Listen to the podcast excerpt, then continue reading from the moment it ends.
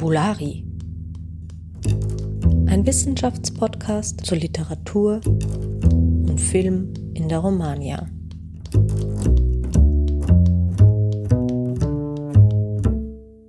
Hallo und herzlich willkommen zu Fabulari.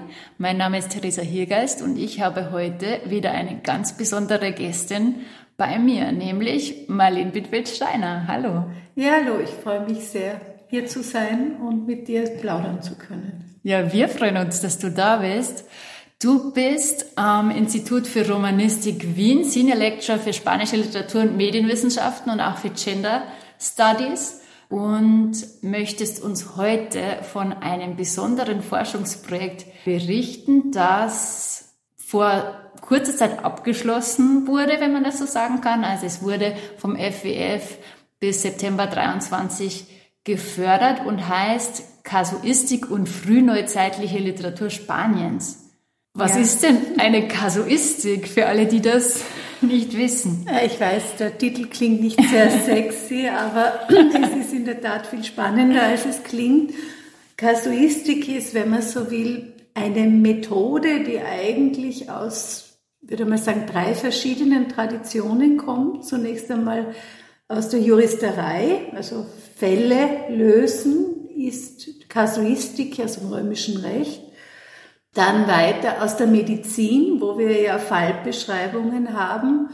Und das Ganze führt dann zu dem, was im engeren Sinn Kasuistik ist, wie ich sie jetzt bearbeitet habe, nämlich die Kasuistik in der frühen Neuzeit, die auch von der Theologie übernommen wird. Also wir haben ja sozusagen in der frühen Neuzeit viele Personen, ich glaube, ich kann sogar sagen Männer, weil es keine Frauen gibt, äh, die äh, sowohl im kanonischen Recht, also im kirchlichen Recht, als auch im weltlichen römischen Recht ausgebildet sind und die sich zu der Zeit eine Methodik noch einmal neu überlegen und verfeinern, um die vielen Herausforderungen, die an dieser, ich sage mal, Zeitenschwelle entstehen, zu meistern. Also um ethische Fragestellungen zu bearbeiten.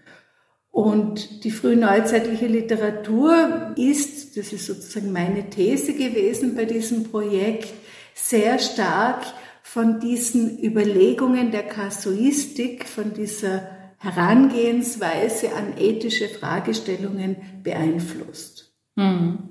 Ah, jetzt hast du gesagt, Kasuistik, das sind so Fälle. Hast du da ein Beispiel für uns, was man sich da vorstellen kann? Also, ich kann jetzt einmal sozusagen einen Fall aus der Literatur vielleicht heranziehen. Mhm, das ist auch gleichzeitig, vielleicht, das möchte ich auch gerne dazu sagen, ich habe das ja nicht alleine gemacht. Ich habe das Projekt zunächst entwickelt mit Michael Scham, der inzwischen in Norwegen ist und ganz was anderes macht und habe dann zwei ganz wunderbare Mitarbeiterinnen rekrutieren können, die, die, die ihre PhD im Rahmen des Projektes entwickeln und mhm.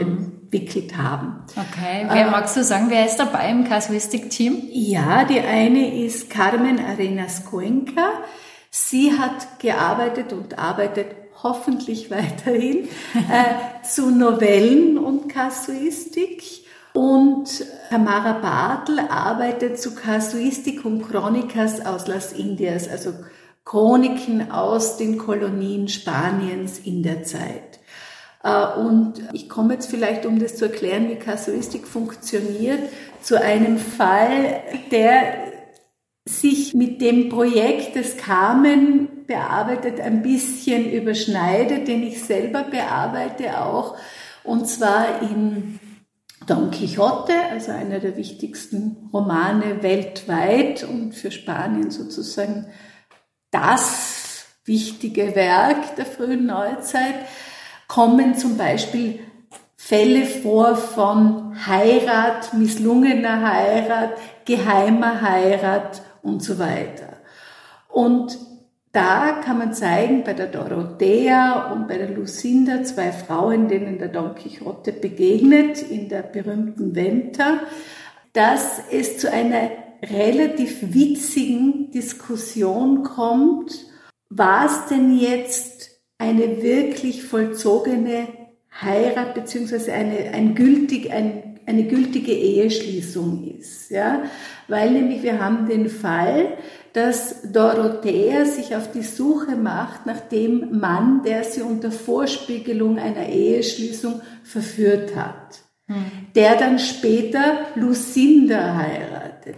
Jetzt haben wir auf der einen Seite sozusagen die Eheschließung mit Lucinda, die nach den Regeln der katholischen Kirche nach dem Konzil von Trient abläuft. Und wir haben auf der anderen Seite die vorhergehende geheime Eheschließung mit äh, Dorothea.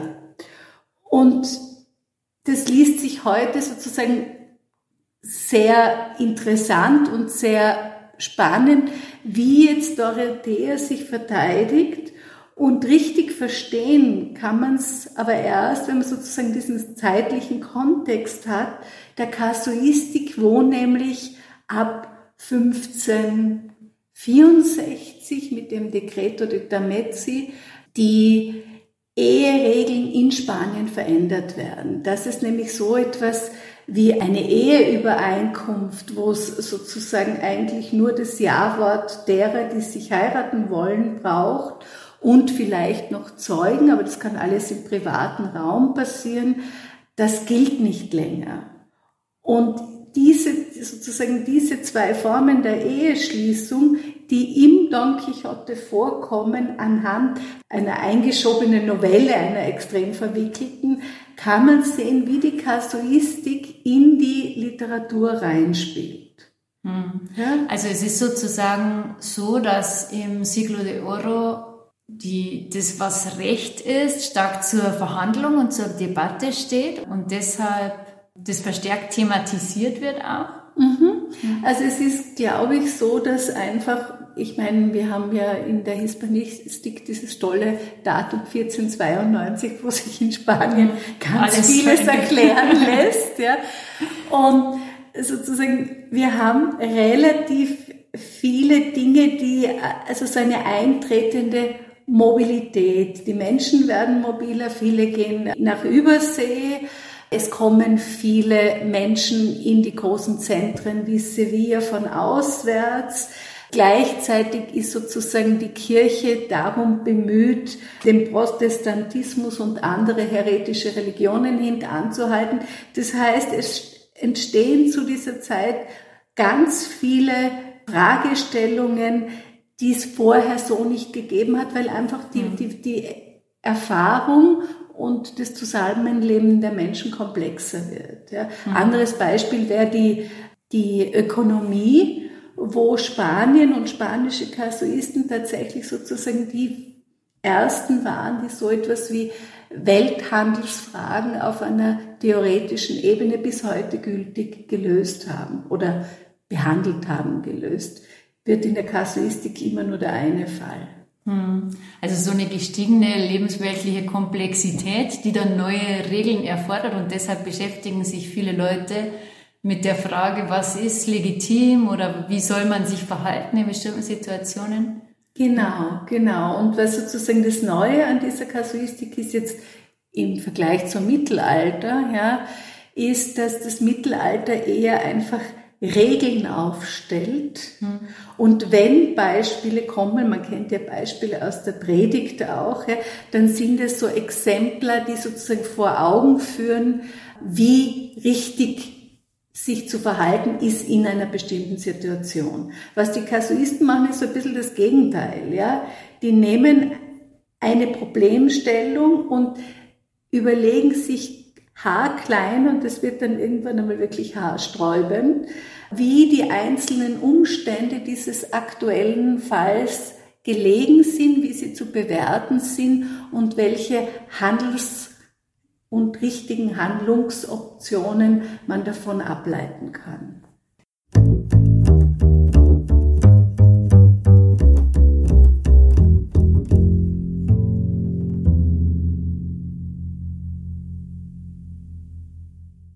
Wie ist das jetzt in diesem Fall von der Dorothea, den du geschildert hast? Also wie wird da genau vorgegangen oder wie verläuft die Debatte und wer kriegt am Ende recht? Äh, die, Debatte, die Debatte ist sozusagen jetzt im Roman keine wirkliche Debatte. Das sind immer wieder, also sozusagen die Dorothea begleitet uns im Don Quixote ab, glaube ich, Kapitel 23, so genau weiß ich es jetzt nicht, und bis fa fast ganz zum Schluss. Ja. Und zunächst einmal wissen wir ja nur, dass die Dorothea eben verführt wurde von Fernando, heißt er, glaube ich, der dann verschwindet. Und sie macht sich auf den Weg, um sozusagen ihr Recht einzufordern. Sie begegnet dann Don Quixote an einer bestimmten Stelle, wo sie wiederum vom Fahrer, der den Don Quixote nach Hause holen will und dem Barbier eingespannt wird, äh, um dem Don Quixote eine andere Rolle vorzuspielen. Und erst ganz zum Schluss löst sich das. Aber am Ende kriegt sie recht. Also Dorothea kriegt ihren Partner. Lucinda, die sozusagen ihrerseits eh einen anderen liebt, nämlich Cardenio, der inzwischen liebeswahnsinnig ist, weil er die Lucinda eben nicht haben kann, weil die Eltern eben die Lucinda mit Fernando verheiraten. Die kommen alle irgendwie da zusammen und am Ende finden sich sozusagen die unter Anführungszeichen richtigen Paare. Dorothea kriegt ihren Fernando und Lucinda kriegt Cardenio.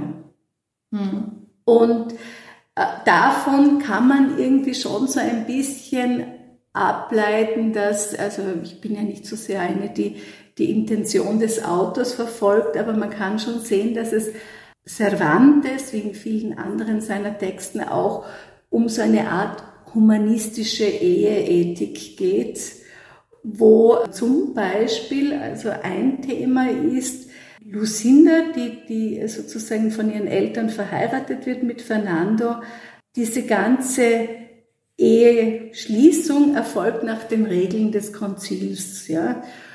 Aber nachher wird sie ohnmächtig, deshalb wird sie glücklicherweise nicht vollzogen, die Ehe. Mhm. Und was dann das Thema ist, was sozusagen in dieser Behandlung im Text herauskommt, ist, dass sie nicht die innere Freiheit hatte zu entscheiden. Mhm. Also dass sozusagen ihr Gewissen nicht frei war, weil sie einen Abschiedsbrief, sie will sich umbringen und hinterlässt einen Abschiedsbrief.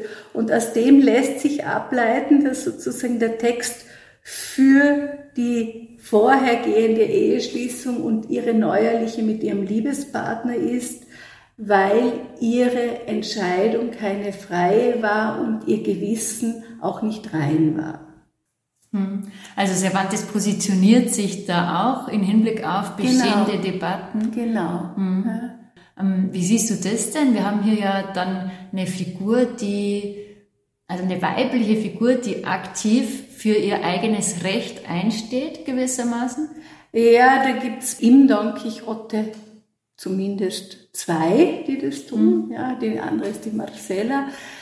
Ähm, Für das die Zeit ja relativ ungewöhnlich, ne? Das ist relativ un, ja, also das ist, also dass Frauen in Hosenrollen sich ihre äh, vermeintlichen Ehemänner oder tatsächlichen Verlobten zurückholen, das gibt schon öfter. Mhm. Ja? Und es gibt natürlich immer auch diese Diskussion, ist das jetzt so protofeministisch. Hm. Ich bin da ein bisschen vorsichtig. Ja, also wofür Cervantes sicher votiert, sowohl in seinen Novellas Exemplares, die eben Carmen behandelt, ist für eine frei, für die Willensbekundung auch der Frauen und sozusagen, dass eine Eheschließung nicht gegen den Willen der Partnerin, würden wir heute sagen, ist.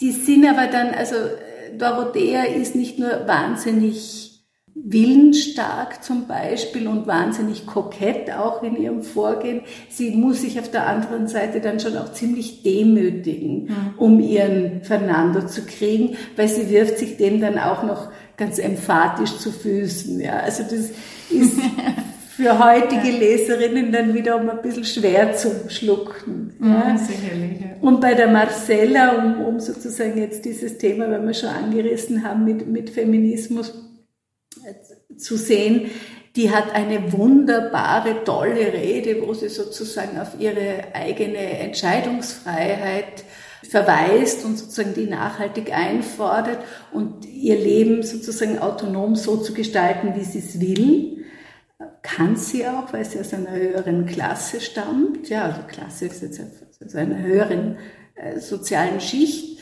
Gleichzeitig verschwindet die dann auch wieder aus dem Text in dem mhm. Moment, wo, wo das passiert ist. Das heißt sozusagen besonders ausgearbeitet im Sinne einer feministischen Doktrin oder so wird es nicht. Ja, die hat einfach einen starken Auftritt. Ja. Mhm. Ja, also um zu eurem Projekt zurückzukommen, mhm. eure Idee ist sozusagen, wenn ich es richtig verstehe, dass dadurch, dass man diese kasuistischen Texte hinzuzieht, dass man einen neuen Blick auf literarische Werke oder auch literarische Klassiker werfen kann, stimmt so? Ja, also die, ich würde meine These sogar noch ein bisschen zuspitzen. Ich würde sagen, dass die Kasuistik, also ich habe es vielleicht jetzt auch ein bisschen zu wenig erwähnt, das ist wirklich die Art des Mindset, ja, die in Salamanca, der wichtigsten Universität der Zeit, unterrichtet wird. Das heißt, sämtliche Intellektuelle der Zeit kommen mit dieser Art der, des Denkens, des Argumentierens, werden da rein sozialisiert. Ja? Und meine These ist ein bisschen die, dass eigentlich diese Art des intellektuellen Herangehens die neue, die moderne Literatur überhaupt erst hervorbringt. Also wir haben zu der Zeit mehrere Genres, die tatsächlich in Spanien entstehen. Eines ist die Picaresca, also die Schelmenliteratur, wo wir erstmals ganz einfaches Personal haben und sozusagen die Probleme des Alltagslebens, mhm. die uns vor Augen geführt werden, also Stehlen zum Beispiel, großes Thema, ja. Mhm. Und da gibt es eine Kasuistik des Stehlens auch, ja. Dann haben wir die Novellen, wo sozusagen die Liebesfälle verhandelt werden, die jetzt zwar schon vorher in Italien, also die Novellistik kommt aus Italien, aber die so in einer genuin neuen Art in Spanien da ist. Dann haben wir die Mystik, also ich habe auch einen Text jetzt geschrieben, wo es um die Teresa de Avila geht und deren Lebensgeschichte wieder, wo ich versuche nachzuweisen, wie stark das mhm. von kasuistischen Texten beeinflusst ist, einfach diese Art des Yo, Ich, mhm. das sozusagen Postulieren eines Ichs und sowohl die Picaresca als auch die Mystik sind ja Texte, wo eine Ich-Erzählung mhm. vorkommt. Ja? Und dann haben wir eben, deshalb habe ich jetzt mit dem Don Quixote begonnen, den, den Roman, der gemeinhin in der Literaturwissenschaft als der erste moderne Roman gilt, weil er eben auch diese Offenheit hat, die, finde ich, von der Kasuistik vorbereitet wird, weil es eben keine fertigen Lösungen äh, anbietet, sondern Fälle auslotet. Hm. Also die Kasuistik ist nicht nur essentiell, um die Literatur der damaligen Zeit zu verstehen, sondern sie ermöglicht die Literatur damals erst so, wie sie dann geworden ist. Also da gibt es einen regen Austausch zwischen den das würde ich behaupten. Ich meine, das ist natürlich immer die Frage, die wir immer haben in der Literaturwissenschaft. Kann sie das beweisen? das kann ich äh, jetzt nicht im strengen naturwissenschaftlichen Sinn, aber ich glaube, es gibt relativ viel Evidenz dafür, äh, dass dieses, dieses Aufdröseln der Umstände, in die eine Person mit ihrem Problem geraten ist, schon etwas ist, was sozusagen das literarische Imaginäre extrem beflügelt. Und ich würde sogar weitergehen und sagen, vice versa. Ja, mhm. also ganz viel von der Literatur, wenn man jetzt eben diese Picaresca-Romane anschaut, das sind ja teilweise extreme Ziegel, ja, und sieht, was da alles für Fälle vorkommen, also was da sozusagen für kriminelle Energie ja. am Werk ist, ja, dann kann ich mir auch vorstellen, und das versuche ich jetzt auch noch ein bisschen im Nachbearbeiten anzugehen, dass das wiederum rückwirkt auf das, was die Kasuisten sich überlegen als sozusagen zugespitzter Fall. Hm, also dass die sozusagen auch beitragen, die AutorInnen der damaligen Zeit zu den, zu den Debatten. Ja, spannend.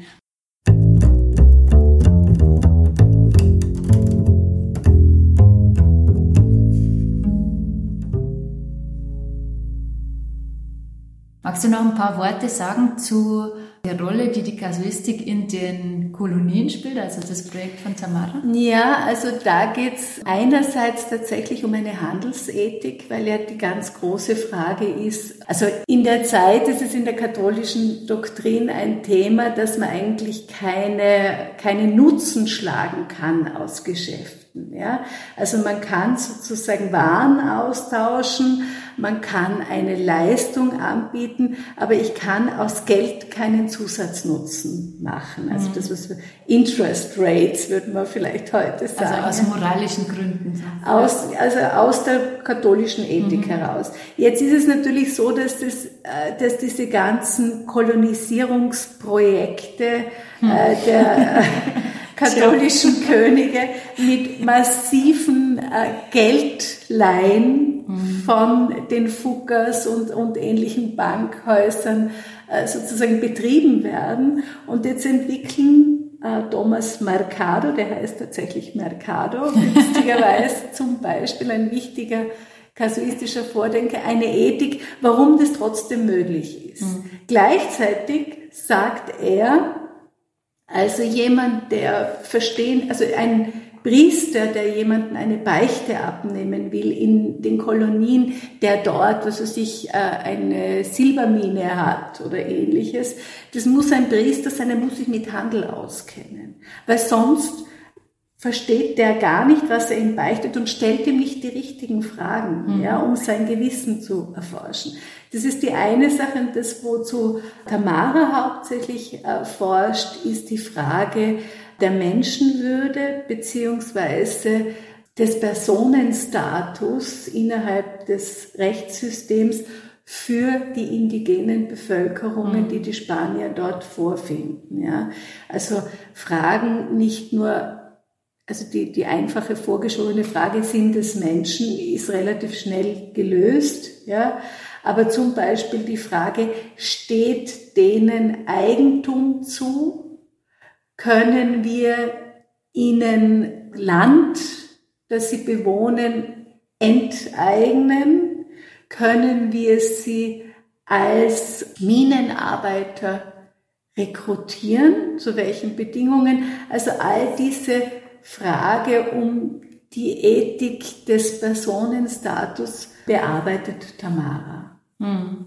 Also insofern ist die Kasuistik auch ganz eng verbunden mit Fragen nach der Legitimierung von Hierarchien oder der Infragestellung von Hierarchien. Genau, mhm. ja, genau. Also so Machtverhältnisse und wer die Macht hat, irgendetwas zu tun, kommt sozusagen einerseits durchaus auch in der Liebeskasuistik vor. Ja.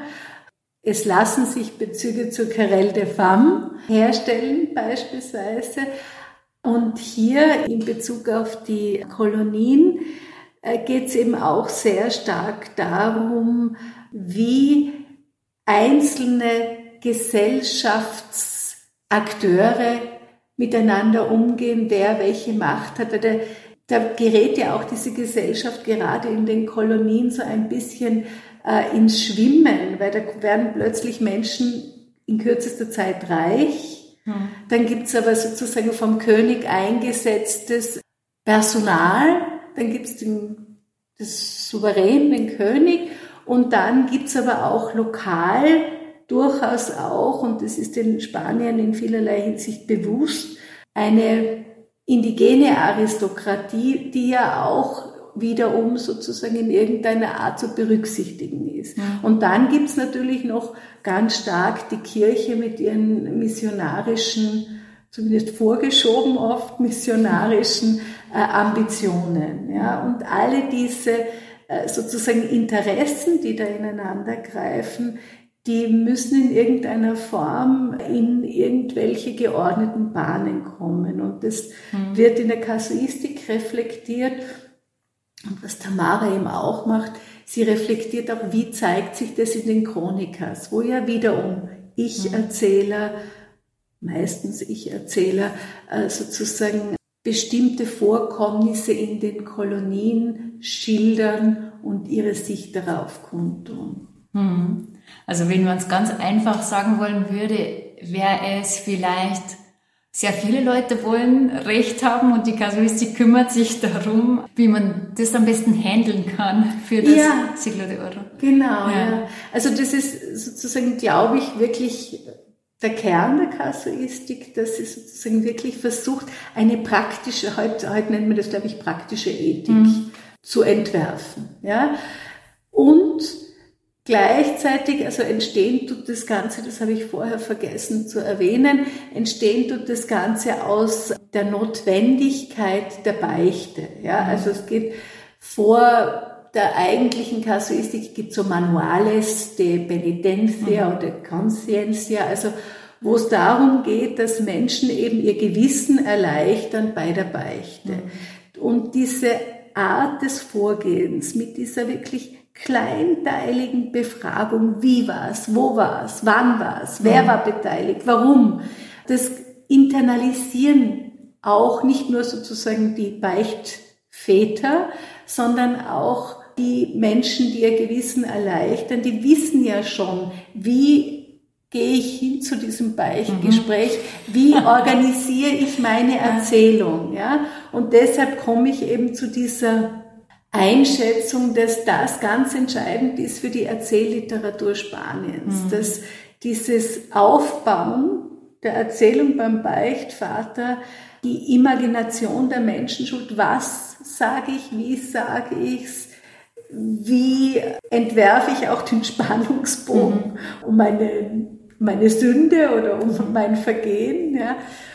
Und insofern glaube ich, ist es wirklich so eine Art, ja, mir fällt kein besseres Wort ein, als Mindset, mhm. das in der Zeit die Menschen umtreibt, wenn sie von sich selber was preisgeben. Ja? Und alles das sind eben Ich-Erzählungen. Mhm. Ja. ja, super spannend. Ich glaube, wir könnten noch ziemlich lange weiterreden, aber ich würde vorschlagen, wir belassen es fürs Erste dabei. Wer jetzt neugierig geworden ist, für den werde ich in den Show Notes noch eine Projektbeschreibung und auch ein paar Artikel verlinken, damit man weiterlesen kann. Vielen Dank dir für das Interview. Ja, danke, dass ich so lange und so ausführlich von diesen doch sehr entlegenen Dingen sprechen durfte. Nö, das war uns eine große Freude. Also tschüss und bis zum nächsten Mal bei Fabulari.